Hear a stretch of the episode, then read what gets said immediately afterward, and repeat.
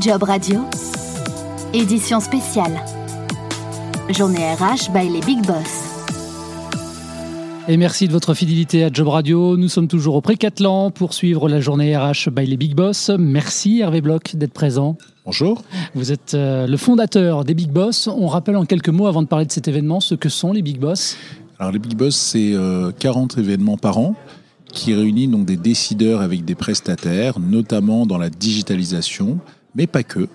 Et euh, l'idée, c'est euh, de révolutionner euh, le monde du salon, où on a beaucoup trop de gens qui n'ont rien à y faire, et plutôt d'organiser des, des, petits formats qui permettent à des gens qui ont des besoins et d'autres qui ont des réponses de se retrouver.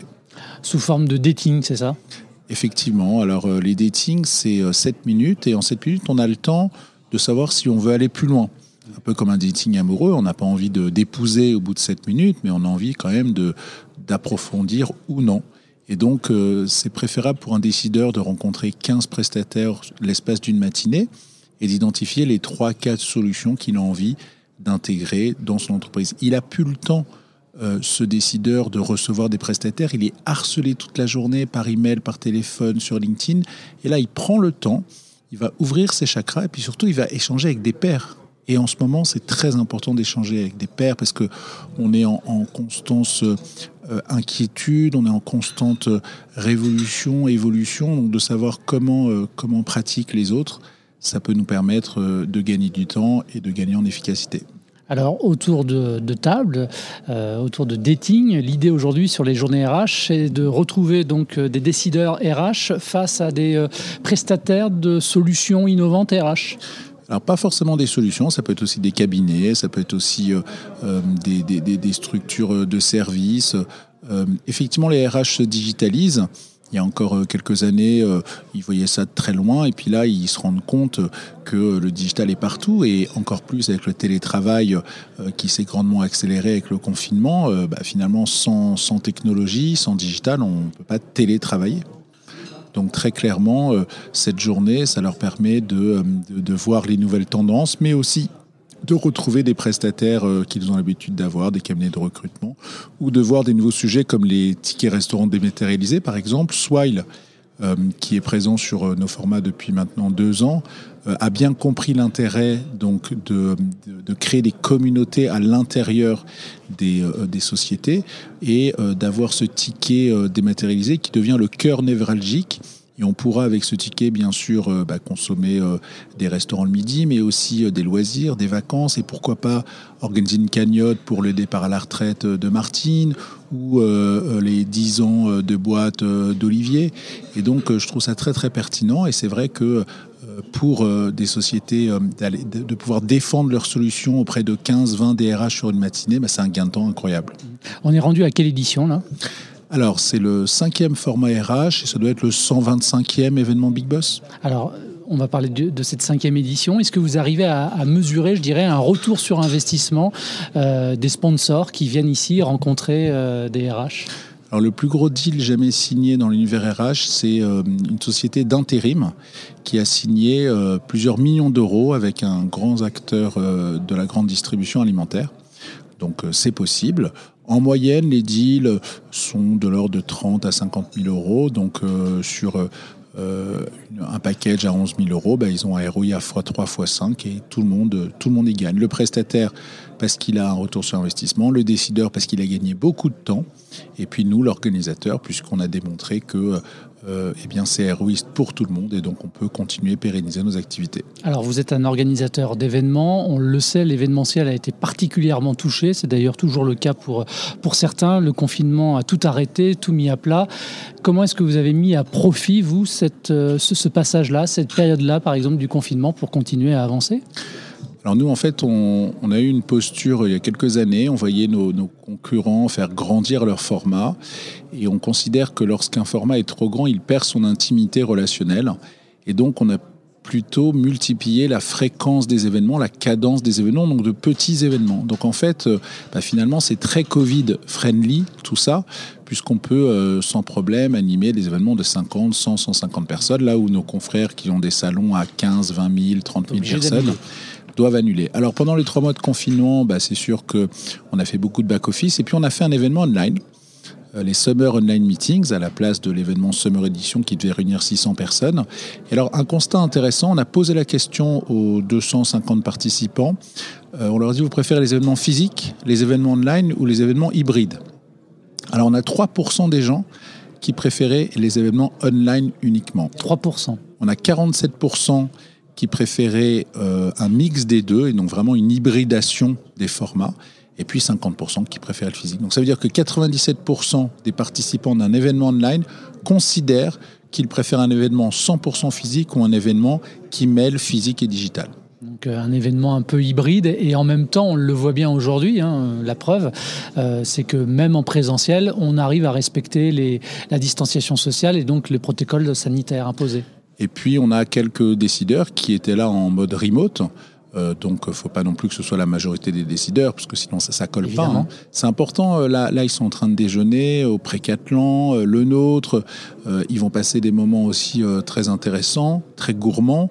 Et tout ça va cristalliser la relation business. Mmh. Aujourd'hui, est-ce que les big boss a été finalement impacté par cette période de crise? J'entends d'un point de vue économique.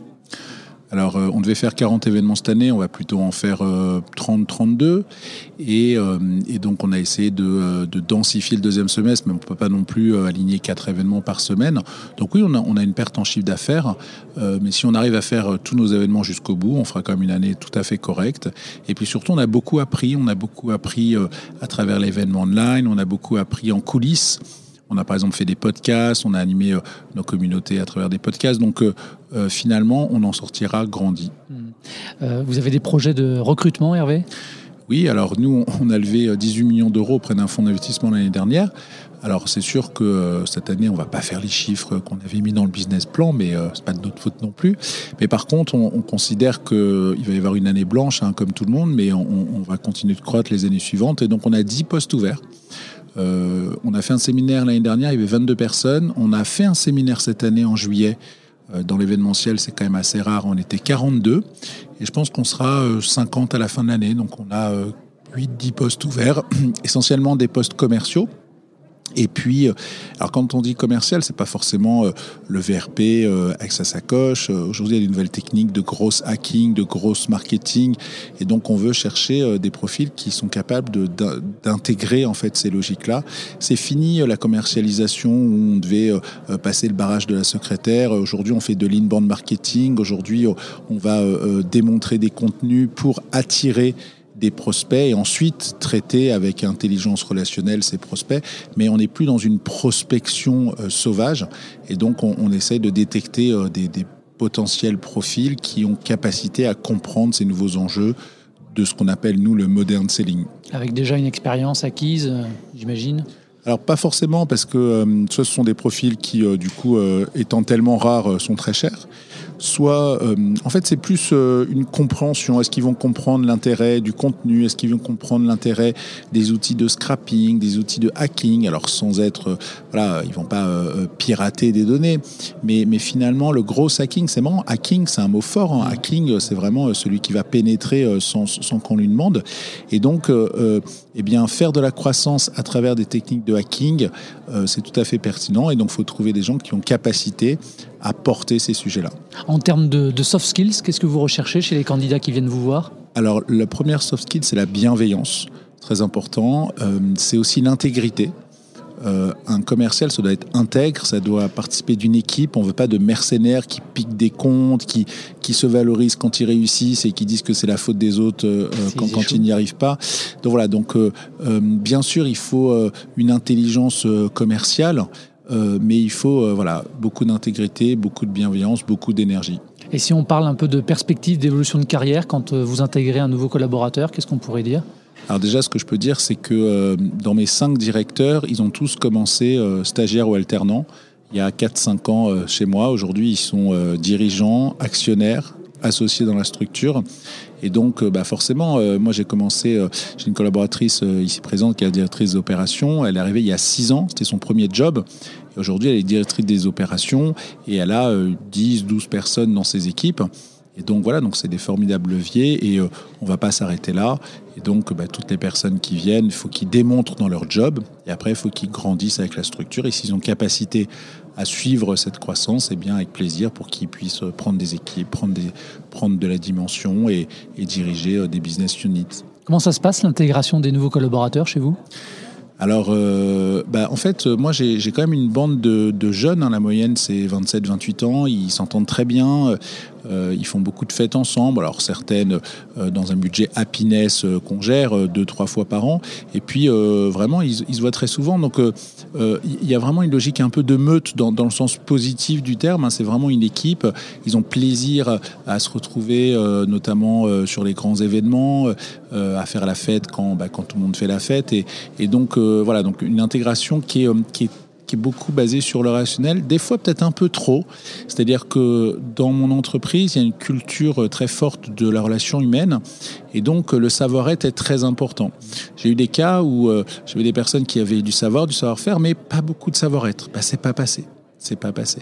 Et euh, le savoir-être, c'est très bien, mais enfin, il faut quand même aussi du savoir et du savoir-faire. Il hein. faut quand même les deux, quoi. Évidemment, pour que la mayonnaise prenne et que tout, tout ce petit monde s'entende bien. Pour postuler, on fait comment?